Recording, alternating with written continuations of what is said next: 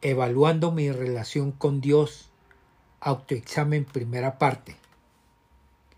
Empezamos este año 2021 deseándoles muchas bendiciones y que juntos sigamos bajo el poder del Espíritu Santo, profundizando, aprendiendo y practicando la palabra de Dios. Es un nuevo año y no, lo, y no, y no sabemos lo que vendrá mañana, pero sí conocemos a aquel que tiene el mañana en sus manos. ¿Cómo podemos entonces prepararnos para este nuevo año? Para este fin, nos llega muy apropiadas las palabras de Martín Lutero, que dicen, abro comillas, nuestro trabajo es llevar el Evangelio a los oídos, y Dios lo llevará a los de los oídos a los corazones. Padre, yo te doy gracias por permitirnos, Señor, llevar tu palabra y gracias por seguir contando con nosotros para difundir tu palabra, Señor. Te amamos, te glorificamos, te bendecimos, te damos gracias. Danos fluidez de palabras, ilumínanos, muéstranos, revélanos a Isabel y a mí cómo hacerlo, Señor. Y gracias por cada persona que escucha este podcast, Señor, y háblale a su corazón, Señor. Gracias, Señor, te amamos, te damos gracias y te hemos orado con el poder de tu Santo Espíritu y en el nombre de Cristo Jesús. Amén. y amén. Este tema lo vamos a enseñar basados en el libro de lamentaciones, escrito por Jeremías en el trasfondo histórico de que Jerusalén había sido destruida por los ejércitos de Babilonia. Leamos en casa Segunda de Reyes capítulo 25 y Jeremías capítulo 39. Después de haber advertido a Judá durante cuarenta años acerca de la inevitable llegada de este terrible castigo, Jeremías expresa sus palabras con lágrimas una vez más a lamentar la destrucción de Jerusalén y el templo. Jeremías denunció la hipocresía de presentarse ante Dios en el templo mientras vivían en pecado en sus casas. Pero Dios no había abandonado a su pueblo y seguía siendo fiel lo restauraría si se arrepentían. Lamentaciones 3.40, pastor, por favor. Hagamos un examen de conciencia y volvamos al camino del Señor. Jeremías se incluye él mismo en admitir la rebelión y por eso llama al pueblo al arrepentimiento y a la renovación. Examinemos nuestra conducta, que nos ayude la conciencia a autoevaluarnos pues debemos juzgar nuestro estado espiritual no por nuestras inútiles fantasías y nuestros débiles deseos, sino por los mandamientos y preceptos de Dios, porque Él no quiere obstáculos en nuestra relación con Él. Examinemos nuestros caminos y volvamos al Señor. Ya hemos estado con Él y nunca nos ha ido bien desde que nos separamos de Él. Volvamos pues a Él en arrepentimiento y obediencia. Empezamos este 2021 con un autoexamen que lo haremos en siete áreas de nuestra vida. La primera área es el tema del perdón. ¿Practicamos el perdón como un estilo de vida? O más bien preguntémonos, si Cristo nos perdonó, ¿por qué nos duele tanto perdonar? Leamos, pastor, para este tema Colosenses 3:13, por favor. De modo que se toleren unos a otros y se perdonen si alguno tiene queja contra otro así como el Señor los perdonó, perdonen también ustedes. Y leamos también Marcos 11:25, pastor. Y cuando estén orando, si tienen algo contra alguien, perdónelo, para que también su Padre que está en el cielo les perdone a ustedes sus pecados. Además de la fe, es necesaria otra condición para que nuestras oraciones sean escuchadas. El valor de esta condición está en lo difícil que a muchas personas les resulta perdonar. Pero también, en las mismas palabras de Jesús, dice que el que perdona muestra una disposición de perfeccionarse en el amor. Es totalmente incoherente que las personas que han sido perdonadas por Dios mantengan rencor con otras personas. Siempre deberíamos tener presente esta condición cuando nos ponemos a orar, que nos perdone el Señor nuestros pecados, porque sin esta condición no es posible reanudar nuestra comunión con Él. Leamos, pastor, ahora por favor Mateo 6 del 14-15. Porque si perdonan a otros sus ofensas, también los perdonará a ustedes su Padre Celestial. Pero si no perdonan a otros sus ofensas, tampoco su Padre les perdonará a ustedes las suyas. Para rumiar. Cuando Dios nos perdona, tiene muy en cuenta si nosotros perdonamos o no a quienes nos han ofendido. Y por consiguiente, cuando le pedimos perdón a Dios, debemos ser conscientes del deber de perdonar, no solo para recordarlo, sino para mostrar que estamos dispuestos a cumplir con este mandamiento. Nuestro carácter egoísta tiende a olvidarlo y por eso el Señor nos lo advierte en la cita de Marcos que leímos primero. Perdonar como Dios me perdona, de corazón. Un perdón condicionado no sirve. Le recomendamos oír el podcast La libertad del perdón para tener más argumentos bíblicos para el autoexamen. La segunda área para evaluarnos, para autoexaminarnos, es examinar nuestras promesas. Hebreos 10:38, pastor.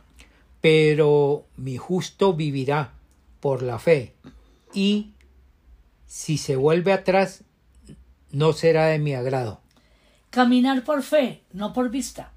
Pero la pregunta sería,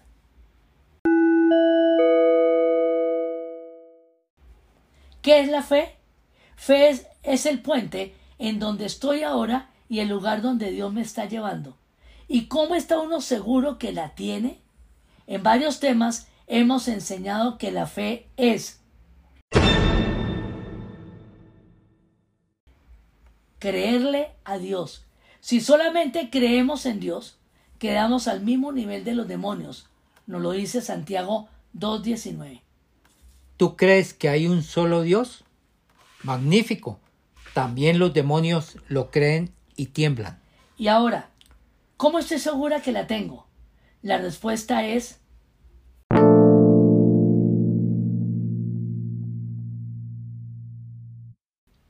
porque vivo de acuerdo a lo que creo.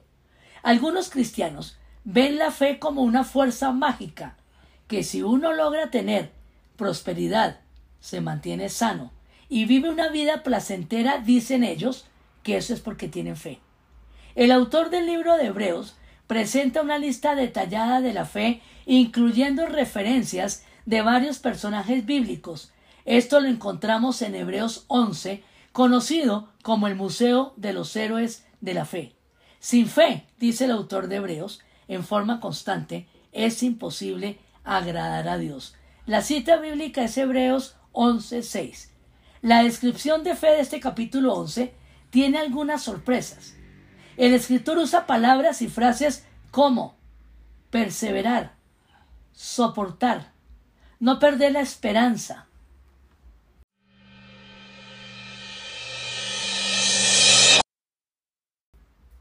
La fe que se describe en Hebreos no viene recubierta de azúcar ni con sabor de chocolate. Dios no le garantiza a nadie una vida de descanso y lujos, pero sí nos ofrece la garantía de la victoria. Juan 16:33, pastor. Yo les he dicho estas cosas para que en mí hallen paz. En este mundo afrontarán aflicciones, pero anímense, yo he vencido al mundo. Y sí nos promete también descanso cuando estemos cargados y cansados. Mateo 11, 28, pastor. Vengan a mí, todos ustedes que están cansados y agobiados, y yo les daré descanso. La fe en Dios es una fe rigurosa. Consiste en un compromiso constante de creerle a Él a pesar de todo y un compromiso constante de depender de Él pase lo que pase. Preguntamos,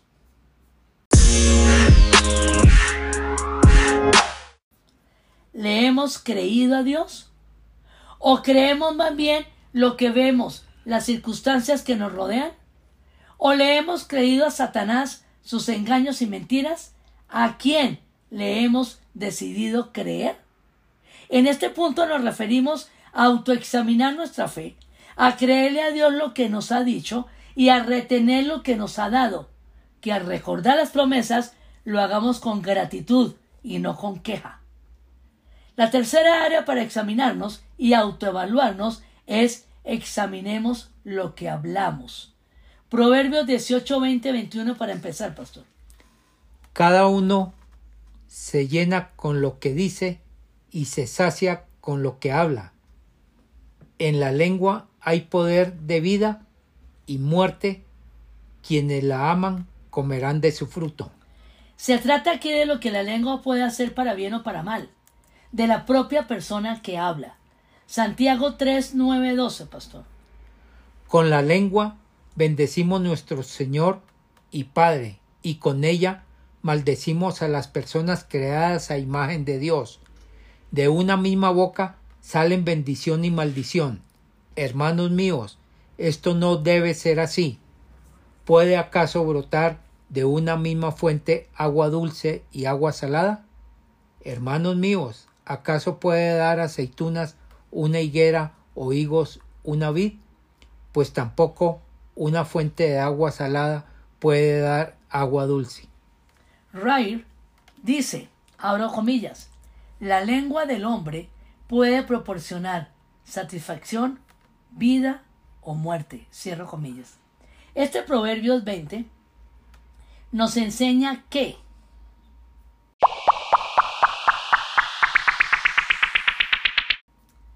comemos lo que hablamos. Al hacer el uso de la lengua debemos cargar con sus consecuencias. Pregunta.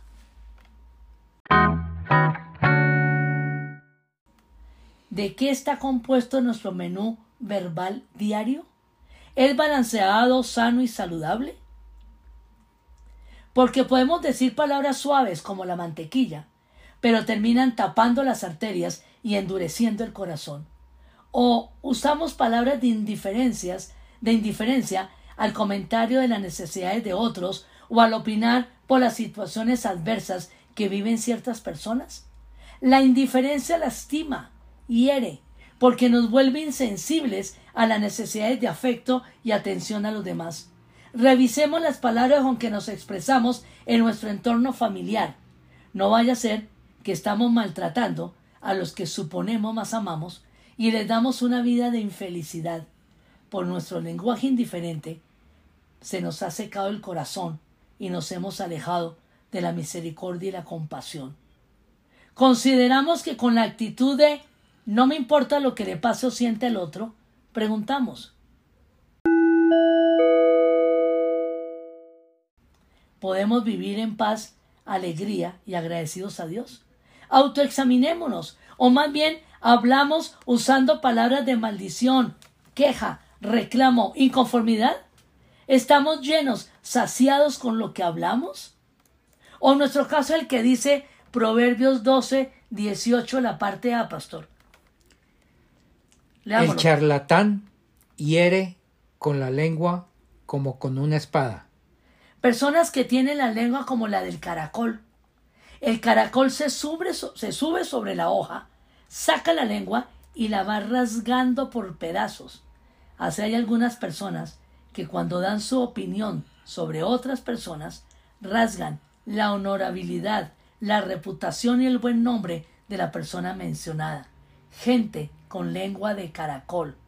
Hay que editar los pensamientos unos minutos antes de expresarlos en palabras.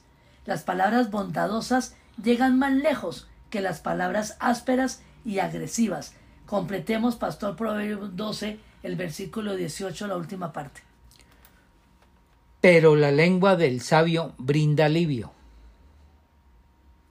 Respuesta amable. Nuestra recomendación.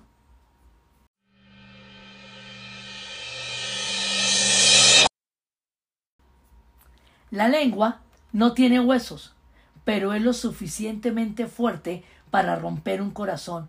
Por eso, tengamos cuidado con lo que decimos. Ahora la pregunta final en esta tercera área para nuestro autoexamen es ¿con quién conversamos? ¿Con qué tipo de personas nos comunicamos? ¿Y qué conversaciones tenemos? ¿Cuáles son los temas para conversar? Revisemos lo que dice Proverbios 20, 19, pastor. El chismoso traiciona la confianza. No te juntes con la gente que habla de más.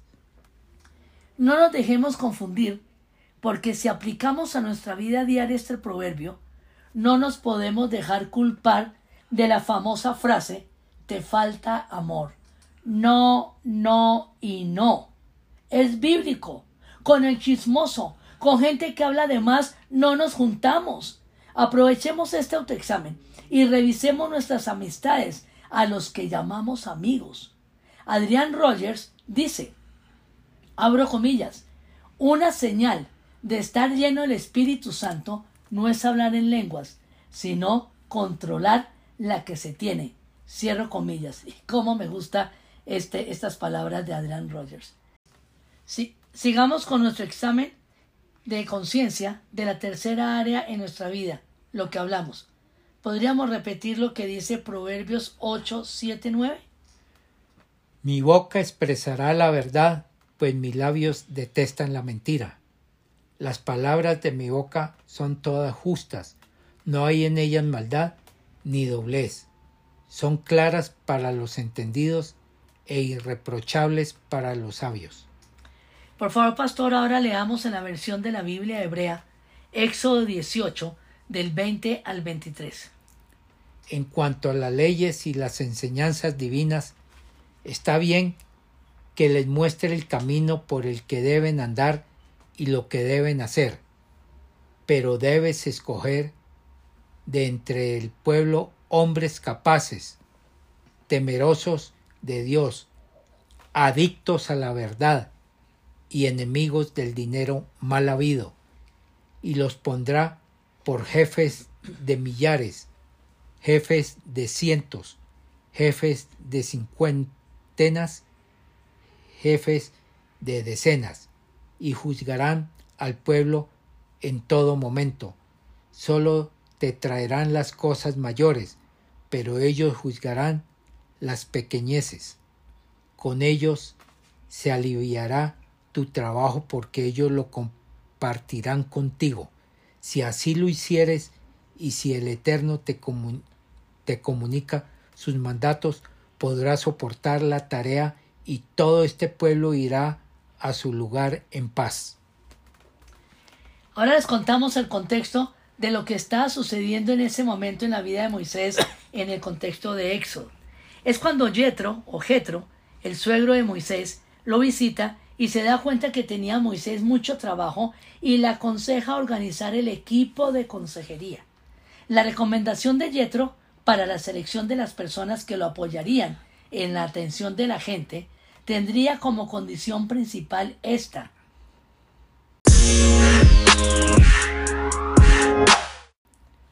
que sean adictos a la verdad. A.W. Tozer dice, abro comillas, nadie puede conocer la verdad sino aquel que obedece la verdad. La gente memoriza las escrituras, pero eso no es garantía de conocer la verdad. La verdad está en el texto, mas el Espíritu Santo trae la verdad al alma. Cierro comillas. Eso es lo que hemos enseñado al explicar Juan 8, 32 y 36. O más bien seremos lo que describe Proverbios 26, 18, 19 y Proverbios 20, 20. Empecemos, pastor, con Proverbios 26, 18, 19. Como loco que dispara mortíferas flechas encendidas, es quien engaña a su amigo y explica tan solo estaba bromeando. Y ahora Proverbios 20, 29, 20, pastor. ¿Te has fijado en lo que hablan sin, en los que hablan sin pensar? Mas se puede esperar de un necio que de gente así. Debemos orar. Debemos orar, arrepentirnos y pedir perdón por hablar mal, por hacer mal uso de nuestra lengua cuando lo usamos en contra de la palabra de Dios, declarando lo contrario a ella. Nuestra responsabilidad es bien decir, decir bien. Terminamos esta tercera área de nuestro examen diciendo que debemos acostumbrarnos a hacernos las tres preguntas cuando hablemos. La primera, ¿es verdad? Segunda, ¿es conveniente? Tercero, ¿es necesario? Porque aunque sea verdad, pero no es conveniente, no lo diga. Efesios 4:29. Eviten toda conversación obscena. Por el contrario, que sus palabras contribuyan a la necesaria edificación y sean de bendición para quienes escuchan. Charles Swindoll dice, abro comillas, que sus palabras sean como anuncian los champús, concentradas y enriquecidas. También dice la lengua, cianuro verbal, un letal e implacable misil de fuego que nos asalta con infernal poder, levantando ampollas y destruyendo la voluntad. No parece ser la bestia brutal que es. No solo la lengua no está domada, sino que es indomable. Cierro comillas. ¿Y esto qué significa? Significa que mientras vivamos, ella jamás tendrá el control por sí misma. Santiago 3, 6, 8, pastor. También la lengua es un fuego, un mundo de maldad, siendo uno de nuestros órganos, contamina todo el cuerpo y encendida por el infierno prende a su vez fuego a todo el curso de la vida. El ser humano sabe domar y, en efecto, ha domado toda clase de fieras, de aves, de reptiles y de bestias marinas, pero nadie puede domar la lengua. Es un mal irrefrenable lleno de veneno mortal. No es suficiente solamente en creer en Jesús. Hay que recibirlo en nuestro corazón con fe como lo dice Juan 1.12. Mas a cuantos lo recibieron, a los que creen en su nombre, les dio el derecho de ser hijos de Dios.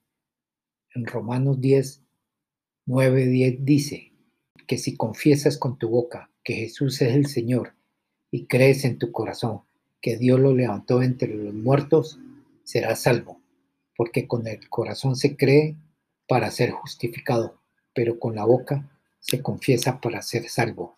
Si has recibido a Jesús en tu corazón, eres un hijo de Dios.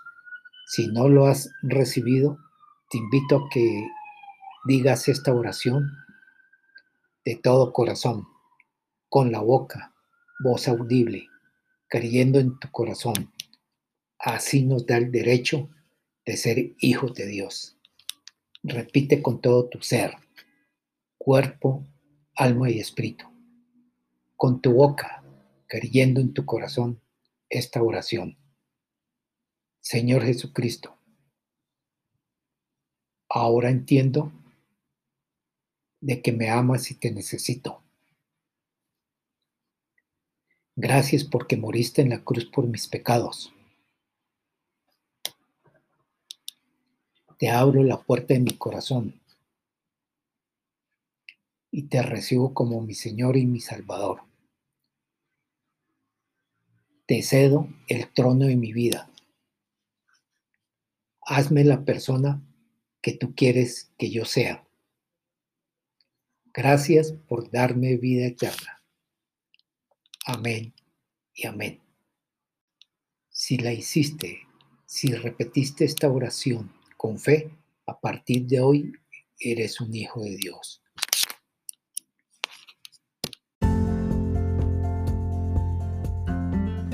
Señor, damos gracias por este autoexamen de empezando el año, Señor.